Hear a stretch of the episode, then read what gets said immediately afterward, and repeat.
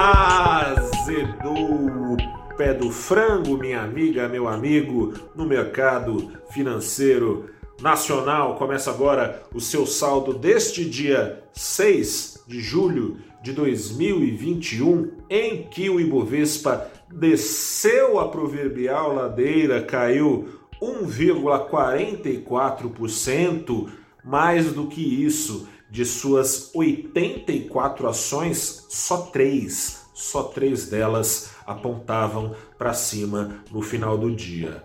O dólar comercial, não querendo ficar de fora das manchetes, deu uma disparada hoje, a maior das moedas emergentes uh, entre os países emergentes. A moeda americana ficou 2,4% mais cara no mercado à vista. Durou pouco aquele tempo de dólar abaixo da faixa dos cinco reais, fechou nesta terça-feira aos vinte centavos. Se algum corajoso já pensava em viajar ao mundo daquele pulo na Disney, vai ficar um pouquinho mais caro. Difícil já tá, né, por causa da pandemia. Vai ficar mais caro se for comprar dólar amanhã mais caro do que ontem. Seguinte, gente, segue aqui no Brasil o mesmo clima de incerteza com que abriu a semana, mas foi agravado pelo exterior. Foi uma tempestade perfeita que atingiu o mercado nacional.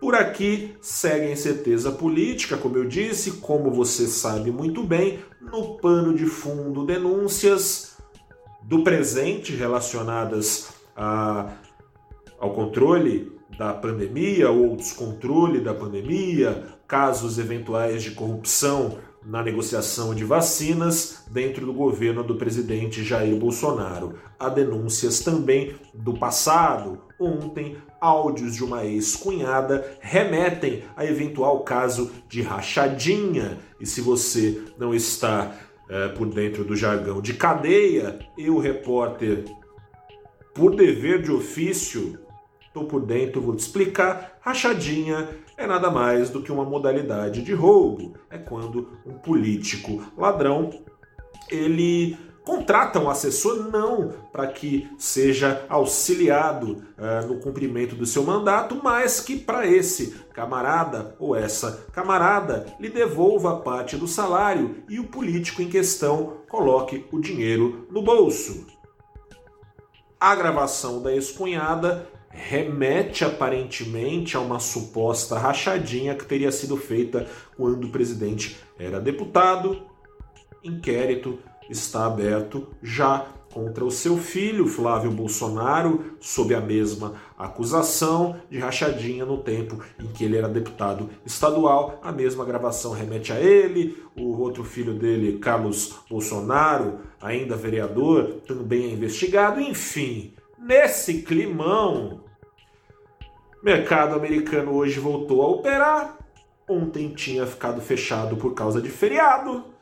As bolsas por lá entraram em realização e aí, assim como pularam fora de lá realizando lucros, pularam ainda mais fora daqui. É, a bolsa americana caiu, caiu, caiu 0,2% só hoje, depois de uma sequência de sete recordes enfileirados do S&P 500, que é o índice da bolsa de Nova York, uh, que reúne as 500 ações mais relevantes listadas em Wall Street. Essa versão ao risco, é claro, combinada tanto a do exterior quanto a brasileira, com esses ruídos políticos, turbinou o rumo do Brasil uh, no câmbio, o câmbio então real se desvalorizando na semana, acumulado já em apenas dois pregões, mais de 3% de desvalorização do real. Aqui no Brasil, a maior desvalorização uh, entre as moedas emergentes em relação à moeda americana, por força dessas, desses pormenores, esses pormenores que trazem incerteza, tem uma máxima no mercado que é o mercado não gosta de incerteza, na dúvida, o pessoal leva o lucro embora para ativos uh, de proteção. O dólar, então, depois de tanto cair aqui no Brasil, com tendência então eventualmente de alta, investidores antevendo essas movimentações, com os ruídos políticos tendendo a se acentuar e tendendo então a proteção, o fluxo é, de busca por proteção a se acentuar, se acentuou mesmo, né? Tendência foi confirmada, né? Boato, é, tendência se antecipa, né? É, em meio a isso também vale a gente destacar que hoje, é, embora tenha sobrado para todo mundo né, nos setores aqui no Brasil, exceto para mineração, quem disparou é, mais entre as três raras altas dentro da carteira do Ibovespa foi a ação da Bradespar, que é o que, foi, que integra ali o controle da, da Vale. A ação da Bradespar subiu 1,4%, enquanto a ação da Vale subiu 0,5%, vindo logo atrás da sua da, de parte do seu controle que também é listado em bolsa. Sobrou fora para mineração para todo mundo e sobrou, vale destacar, para Petrobras. A ação da Petrobras hoje caiu na casa de quase 4%. A ação preferencial caiu lá seus mais de 4%. É, preferencial, que é aquela ação que dá preferência por dividendos, dividendos que podem ser tongados se a reforma tributária pretendida pelo governo passar, cai um pouco abaixo de 4%. A ação ordinária. O preço do petróleo teve um dia curioso, abriu o dia lá em Nova York renovando seu maior patamar em nada menos que seis anos, não durou nada de lá para cá, uh, das 9, 10 horas da manhã para o fechamento, foi descendo a ladeira pouco menos de 3%, a queda dos do preço do barril lá em Nova York, que só diz respeito à indústria de petróleo americana, de mais de 3% a queda no mercado londrino, que diz respeito à Petrobras, que diz respeito a toda a maioria do mercado de petróleo. Pelo seguinte, emperrou a negociação da Organização uh, dos Países Exportadores de Petróleo e seus aliados, a OPEP, são países ali do Oriente Médio, a Rússia está no meio também.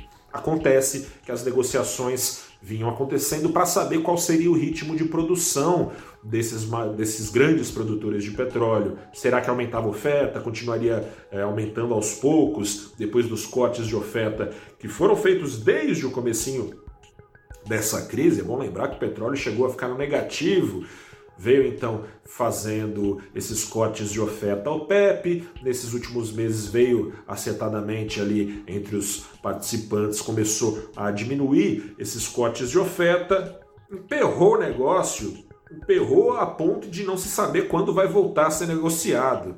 Em meio a isso, é, o que pode então fazer com que a oferta seja toda de volta colocada no mercado, em meio a esse temor, os preços do petróleo reagiram em forte queda. A oferta então voltaria a se reequilibrar a uma demanda acelerada, preços. Lei de oferta e demanda, né? Oferta sobe para uma, uma mesma demanda, cai o preço mesmo também ajudou a acentuar a aversão ao risco no mundo todo. Eu sou Gustavo Ferreira, repórter do Valor Investe por aqui. Espero que amanhã te traga melhores notícias, porque hoje o prêmio de risco exigido pelos investidores, talvez por você aí do outro lado, se foi ao mercado, o prêmio de risco foi lá para casa do chapéu. Fique por aqui e continue acompanhando o valorinveste.com Use máscara! A pandemia não acabou. Grande abraço, até a próxima e tchau.